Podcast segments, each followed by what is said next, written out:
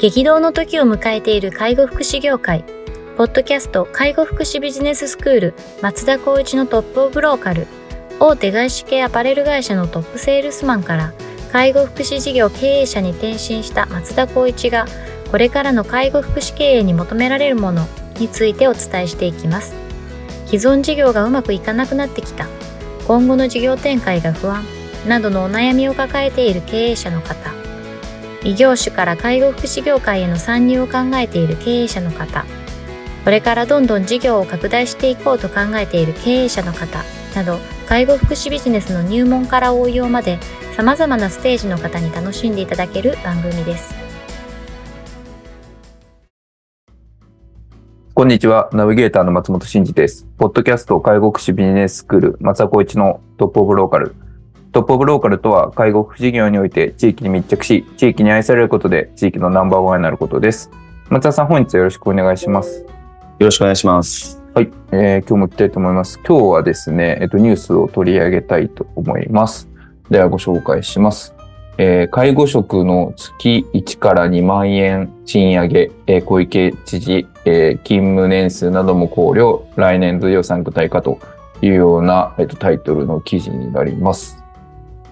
東京都の小池百合子知事は、え5日の記者会見で、介護職の賃金を月1から2万円ほど引き上げる新たな独自策について、来年度予算で具体化する方針を発表した。え勤続年数なども考慮に入れるべきかと考えている。え来年度の予算案の編成がこれから始まる。その中でしっかり検討していきたいと述べた。えー、この独自策は、えー、小池知事が4日に新年の挨拶の中で実施する意向を明らかにしたもの、えー、来年2月から始まる政府の月6000円の賃上げとは別で、それにもする形で行うとしたと。え、小池知事は5日の記者会見で、介護人材の確保は本当に厳しい。東京は生活費も高い。ぜひ介護の現場でやりがいを持って勤めていただきたいという思いだと説明したというようなニュースになります。東京都が独自にえー、介護職の賃上げをするというような内容ですけれども、どう思われますか？あの、小池知事の印象って、基本的にどんな施策でも、すべて結構政府よりも早くやろうっていうような、なんだろうな、いいも悪いもなんかこう自分のアピールなのか、やっぱ東京都としての、うん、まあやっぱり長として、首長としてのやっぱりこうプライドなのかですけど、とてもなんかこう、毅然とした対応が僕にとってはいいイメージがあるんですけど、今回に限っても1万円から、まあ、とマックス2万円ですよね。これ結構大きいですよね。うん、国側の2月から2、3、4、まあ、3ヶ月、4ヶ月分だけかな。処遇改善は今のところ情報では一本化されるっていうふうになっているので、もしかしたらそういった部分では賃金がアップよりは下がるっていう傾向もあるかもしれない中に、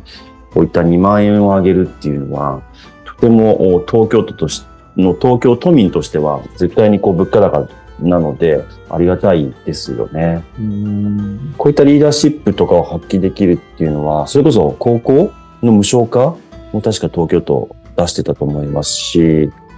まあコロナの時もそうですけど、そういった部分での財源があるない別としてとこう取り組むっていう部分に関しては、とても素晴らしいことじゃないかなと思いますね。うん、なるほどですね。こうやってこう、自治体独自で、その介護職のこう、賃金に切り込むみたいに施策やってるとこって他にあるんですかね？いや、ちょっと僕はあんまり耳にしないんですよね。まあ、東京だからニュースに取り上げるからだけであって、調べていったらもしかしたらやってるところって様々。それこそ、市区町村で言ったら、まあ、町とか村とか、そういったレベルでやってるところはもしかしたら、まあこういった今地域、あの、地域創生という部分では、こう、移住民の方を受け入れているような市区町村あると思うんですけど、うん、ああいったところでもやってる可能性はあるかもしれないですね。うん、ただ、やっぱり財源って人に紐づくので税金とかも含めて、やっぱり人口が少ないとなるとなかなか難しいかもしれないですけど、うん、でも予算を取り組むっていう部分ではこういった介護人材の確保は本当に厳しいっていうのが分かってる首長さんっていうのは、うん、やっぱこういうふうに、まあ、スムーズにシンプルにこう対策するっていうことはやってほしいですよね。そうですね。まあ、エリアごとに、この介護介護か、点数って、えっ、と、ありましたよね。なんか、いあります、あります。はい。東。急ですね。東急ね地域によって、はい。東京都が一番上、名古屋で行くと3番目とか、そんなところですよね。はい。ど、どどれぐらい違ってくるもんですか？その東急によって。どうだったっけな ?0.2% から、まあ、あと0.8、1ぐらいかな。大きく分けると、ん。7ぐらいのレベルがあったというような気がしたんですけど、そうですよね。うん。それにしてもやっぱり、まあ、例えば、あーなんだろう、名古屋と愛知県、名古屋市と、まあ、名古屋市以外ってなるとまた違ってきますし、やうん。っぱそれはその人件費うん。の部分も比例してくるんじゃないかなとは思うんですけど、そうですよね。うん、なんかまあ、基本的には1単位あたり10円が基本で、それでエリアごとによって東京は決まってるっていうことだという、うん僕も理解があるんですけど、その割に多分東京って生活費コストって高いですよね、きっと。はいですよね。はい。この、しあの、物価上昇のと考えると、うんまあこれぐらいやってもらえないと本当人集まんないんだろうなっていう感じもしちゃいますよね。そうですね。ちらっと見た記事、ニュースとかだったら、マンションの価格がもう圧倒的に高いなっていう、うん8000万、9000万ぐらいのレベルだっていうところを見たので、それ考えたら名古屋で言ったら本当に普通にいい家を買えちゃうというか、戸建てを買えちゃうっていうレベルなので、そこでいて介護職を選んで、じゃあ生活が豊かになるかっていうところは、少し先は見えない状態はありますよね。ありますよね。東京だと結構世界的にもトップクラスにやっぱりこう人口が多いし、うん。まあ人口が多いっていうことは多分それだけあの生活コストも上がる傾向にあるとは思うんで、そう思うとやっぱり東京都ならではのやっぱり施策って必要になってくるんだろうなっていうのは、まあ僕ちょっと東京に住んでたこと1年ぐらいしかないですけど、まあそういうふうにちょっと思いますよね、こういうの見てそうですよね。それこそ先ほどのお話触れましたけど、地域創生っていうところで、うんどこでも仕事できるよねっていうところと、その介護職じゃなくてっていう部分を選ぶっていう選択肢はやっぱり今、すごく多いと思うので、うんエッセンシャルワーカーをわざわざ選ばないっていう選択肢もあると思うんですよね。うんそうなった場合にはやっぱ、こう、ネックなんでやっぱこう賃金だったりとかっていうのは必ずあると思うので、うんまあそういったところではやっぱ東京都もやっぱりこう外に出てもらいたくないうんっていうのもあるんじゃないかなと思いますよね。ああ、確かに。まあ逆に東京から人口が流出してるみたいな話はあったりするんですかね？そうですよね。あの、大手企業とかも皆さん東京を本社にしないような傾向も出たりしてると思うので、